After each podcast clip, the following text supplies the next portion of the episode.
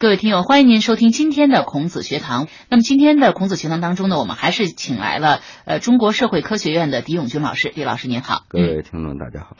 呃，法国汉学家汪德迈啊，在描述中国儒学文化的特征的时候呢，他曾经指出，中国传统社会呢是以家族关系为纽带的古老社会模式，社会的一切行为规范呢都是从家族关系规范中演绎和改造而来的哈。那么，如果从小的方面来看呢，其实受到家族关系规范影响最大的，莫过于个人的这个成长和发展，还有就是人生道路的选择哈。那么，家庭的变故影响着。比如说鲁迅的文学创作，那么同样呢，也影响着中国近代小说史上另一位非常有名的作家，而且是位女性，就是张爱玲。对，嗯，张爱玲呢，咱们知道也是近些年才开始红起来的。嗯，因为她虽然这个在新中国成立以后呢，短暂的留在了大陆，嗯，但是她很快呢就上了香港，从香港呢就去了美国，嗯，所以他就他的影响呢，在这个大陆上就销声匿迹了。改革开放以后，尤其是到了二十一世纪，才开始又重新审视它的价值。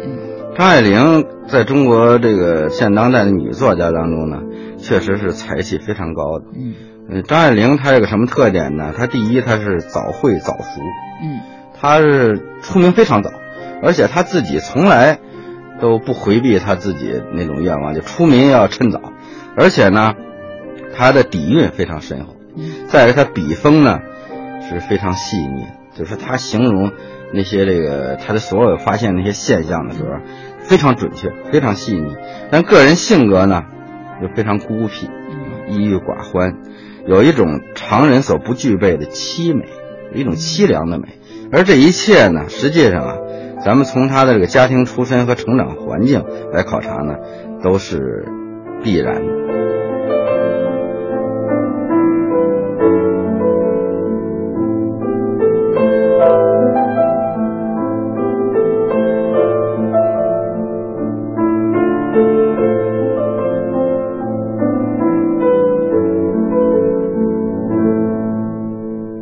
张爱玲呢，我原来就没有太注意到她的这个家族的背景。嗯，后来搞这个翰林院研究的时候呢，研究翰林群体，就延伸到了民国时期的翰林后裔。后来我发现，他的爷爷是一个非常有名的翰林，张佩伦。张佩伦呢，祖籍呢是直隶的丰润，就现在的唐山的丰润。嗯，他是正途的翰林，哦，而且是二甲翰林。他当时到了清朝末年的时候，咱们的慈禧太后啊，他号召这些人呢，就是直言，然后给这个皇帝啊和他直言劝谏，也就是说呢，就跟现代话说，你就批评这个中央，批评这个朝廷啊，你也提出建议等等，说什么也不为罪。所以有的人呢就敢说话，尤其是这个正途出身的这些官员，他是都是靠考试、靠才华，他不屑于这个。窥测别人的想法呀，通过其他的办法来托人。他认为他只要有才就可以，所以这个翰林院里边这些人是最敢说话的。嗯，所以这个当时叫清流党，说他们这是一群清流。这个清流党里边呢，有这么几个人非常有名，一个呢是黄体芳。黄体芳呢，就是后来这个也是非常有名的一个家族，我也写过他们，叫瑞安皇室嘛，浙江瑞安有个皇室家族黄体芳，他们哥仨全是进士。他们的后代呢，现在黄宗英啊、黄宗洛呀、黄宗怀呀，他们那一个大家族，现在都活跃于中国的这个演艺界和这个传媒体系。这个黄铁芳就是当时清末清流党里边的领袖，还有呢就是张之洞。张之洞后来成了这个名臣，他不只是会说，他还会做。嗯，再下来呢是保亭，保亭是一个宗室翰林，他是爱新觉罗，他更不怕是吧？他本身的龙子龙孙，而且他本身有才。嗯，再加上张佩伦，他们号称叫翰林四剑。这个剑呢，就是就是纳谏呐，然后等等那个剑，对，一个言字边一个请柬的柬字是。这几个人呢，都是特别敢说话。嗯，这一般的当朝李鸿章的让他们三分，怕他们，也佩服他们，觉得这些人呢。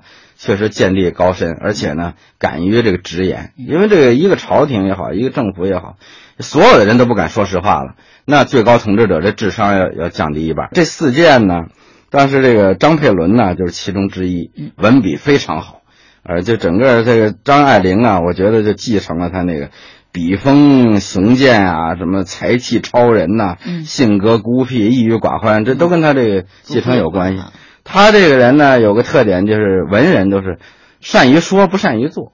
像张佩伦就栽在这上边。当时这个跟法国打仗嘛，用马尾水战嘛，他去督军。说你又能说能写，又有见地，干脆就跟着法国打去吧。结果到那儿不但打败，而且跑了。因为文人还有个特点，就是嘴硬腿软，是吧？再找人没了，所以最后回来就挨处分。挨处分之后就给他充了军，充军之后后来再回来，就跟现在是受了处分呢，简直就没没职务了，没工作了。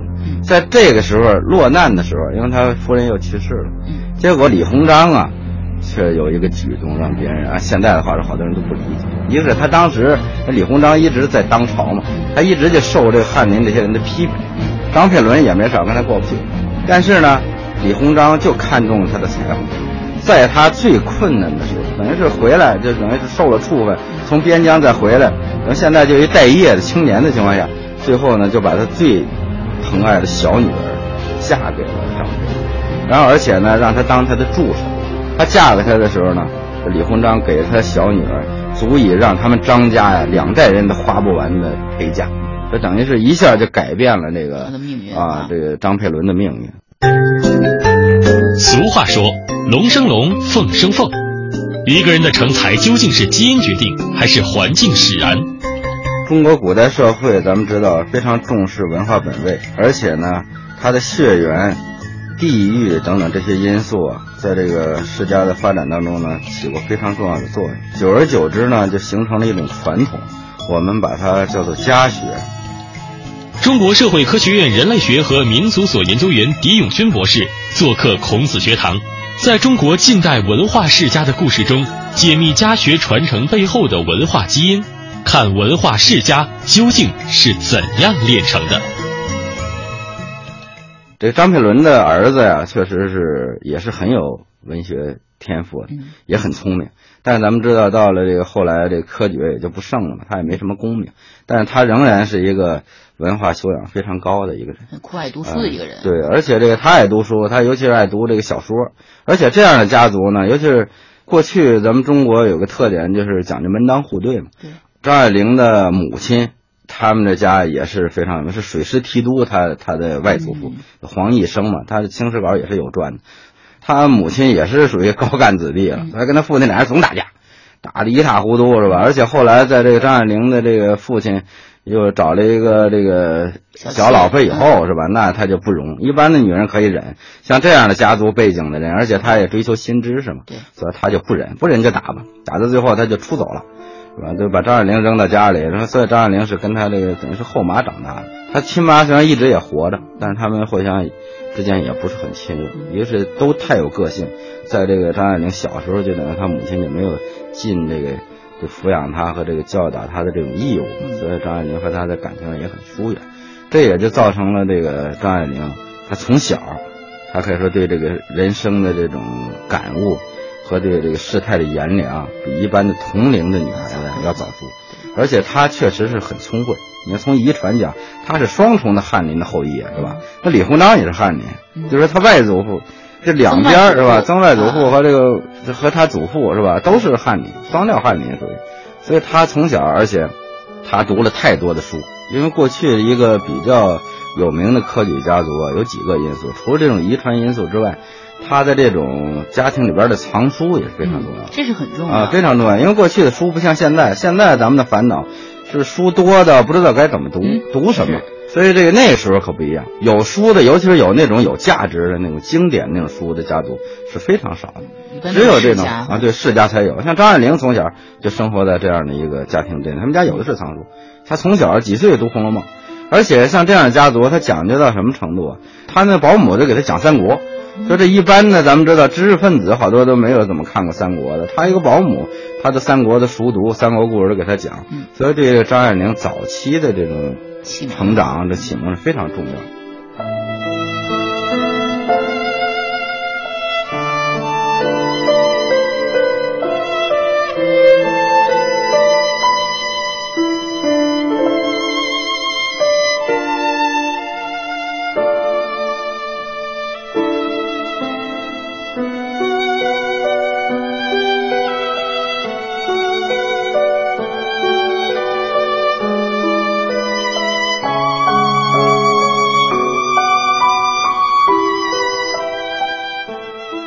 爱玲呢，她写的好多作品啊，就和她成长的这个环境有关。像她是大家族，咱们知道李鸿章，他奶奶是他的小女儿，他还一大堆孩子呢。你像过去，咱们知道到了高官，往往都是三妻四妾。那最后丢下去都十几个孩子，这十几个孩子以后呢，可以说最后一开始都聚族而居，或者呢就是相来往的相当密切。就造成这个一个大家族之间啊，咱们的那典型的像家春秋里那家是吧？那不就是巴金他们家？巴金叫李福干嘛？他们的李家在成都就非常有名。他们就聚族而居，一个老太爷，四五个儿子也不分家，都吃老的是吧？互相争风吃醋啊。然后他这个儿子还得娶几个小老婆，他自己还娶几个是吧？所以弄得家族里边那可以说互相为敌是吧？矛盾重重。像这个张爱玲，他就观察着他们这个大家族，他实际上。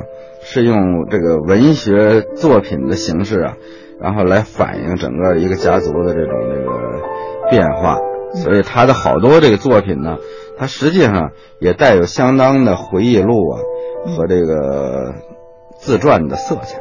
当然，这个文学作品啊，你不能这个完全的把它认定为是这个历史，但是呢，一个没落贵族后裔的他的这种作品呢。完全可以这个感受到他幼年生活给他的这个带来的那种非常深刻的印象和影响，像他的比如说这个沉香屑第一炉香，什么沉香屑第二炉香等等这些，他都有他的生活背景，实际上都属于没落贵族。张爱玲呢，她实际上是一个非常注重自我的一个人，但是呢，她后来也许有的时候这人不能过分的注重自我。过分注重自我，可能就忽视了反馈，那最后呢，这样的人最后的婚姻呢、家庭啊，往往都嗯不是特别的顺利。像张爱玲就属于，按说她是才女，她当时在这个她也是二十几岁就出名了，二十一岁差不多就出名。她最后的结局却整个她的爱情啊、婚姻啊等等，都是非常不如意的。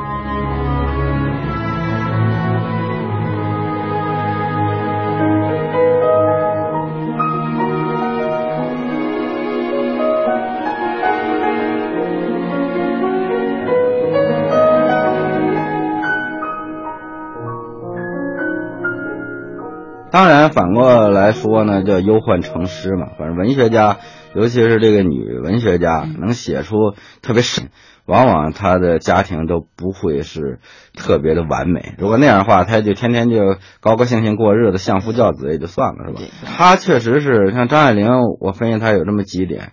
第一呢，就是她爷爷给她丢下的。那个遗传基因就是那种聪慧啊，包括那种个性啊、性格的，因为天赋对，因为这个张佩伦最后也是属于，对，因为李鸿章死了以后，他也就失去了靠山了，所以他爷爷最后晚景也不好。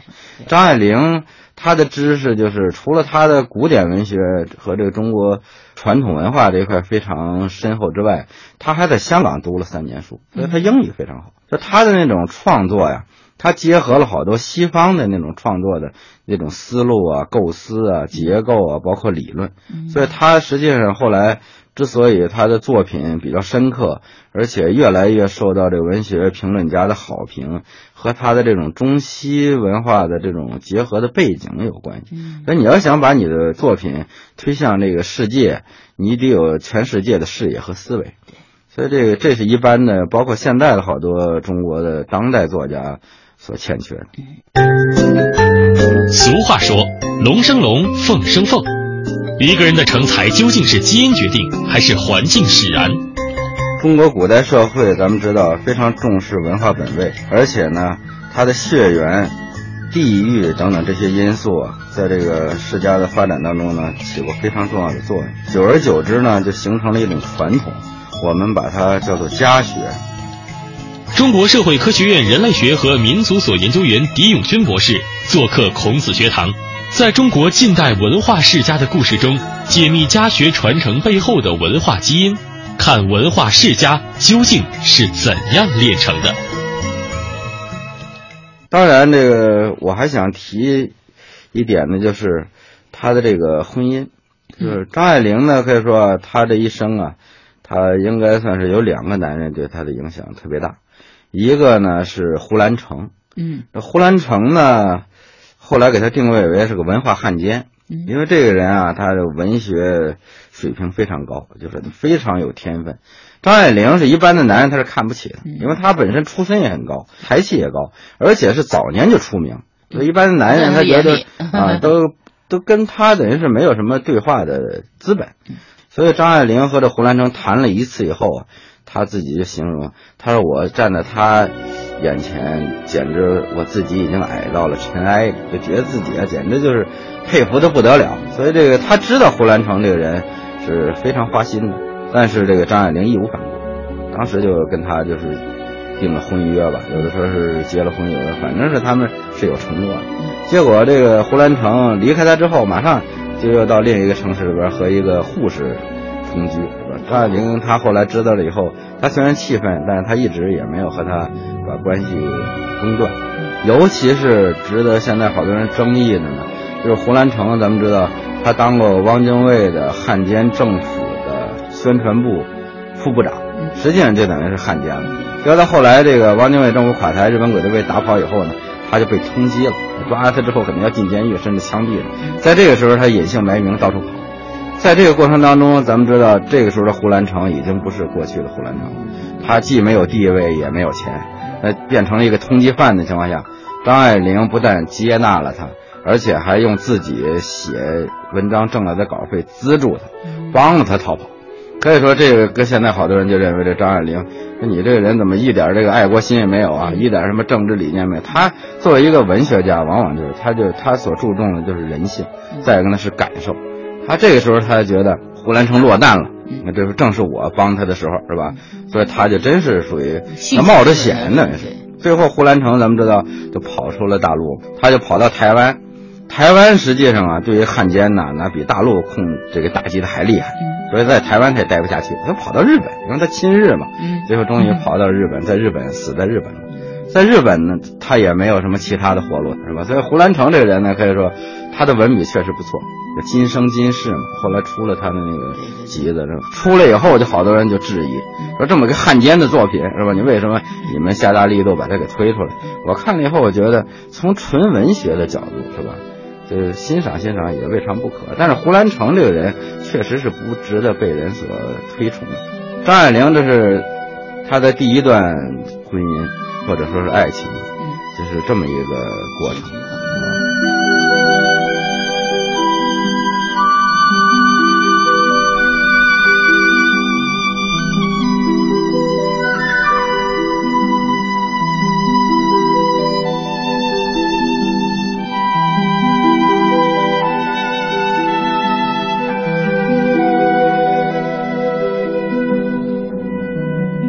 二段就是他后来，他就到了这个美国嘛。嗯，其实张爱玲一开始他还真没走，他这新中国建立以后呢，他还留下了，他在上海嘛，他还参加了这个当时作协给他们组织的。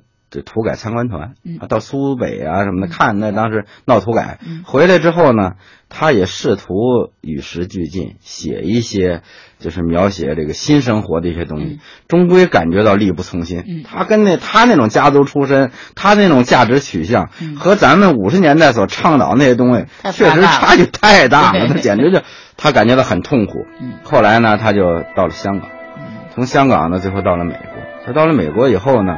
他实际上，咱们知道，这个到了外国的这个文人啊，他的这个痛苦度比一般的人还要高，因为这个文化它都有土壤。